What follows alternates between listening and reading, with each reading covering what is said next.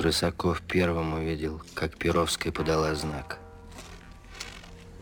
Мы поняли, что царь изменил маршрут, что он не поедет по Малой Садовой, где была заложена мина.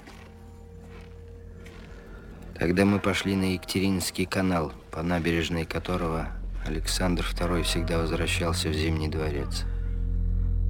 Начинать должен был Михайлов, но ближе всех к инженерной улице родился Рысаков. Он и бросил первую бомбу.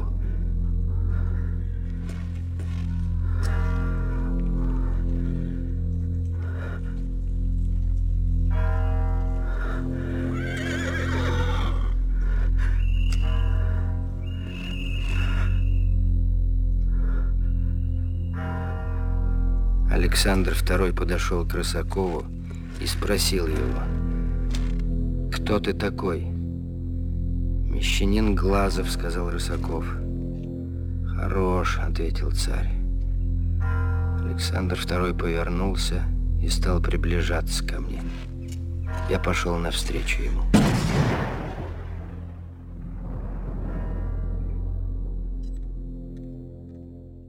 Здравствуйте.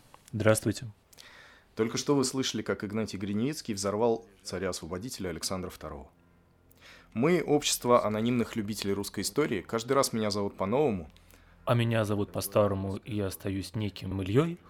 И в этом подкасте мы планируем обсуждать русскую историю, предпосылки русской революции и то, как извилистым путем Россия пришла к тому, к чему она пришла теперь. В этом нам помогает кофе с сиропом.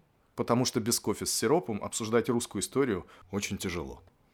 В ближайших выпусках мы планируем поговорить о том, кто жил в Российской империи перед началом проведения великих реформ, о том, почему в принципе крепостное право было проблемой и его нужно было отменять, каким образом все это связано с народовольческим движением и как защитники интересов крестьян пришли к тому, что императора-освободителя необходимо убить. Там и скончался через несколько часов. Перед смертью я пришел в себя. Мне задавали вопросы – как твое имя? Как твое имя? Я отвечал, я не знаю.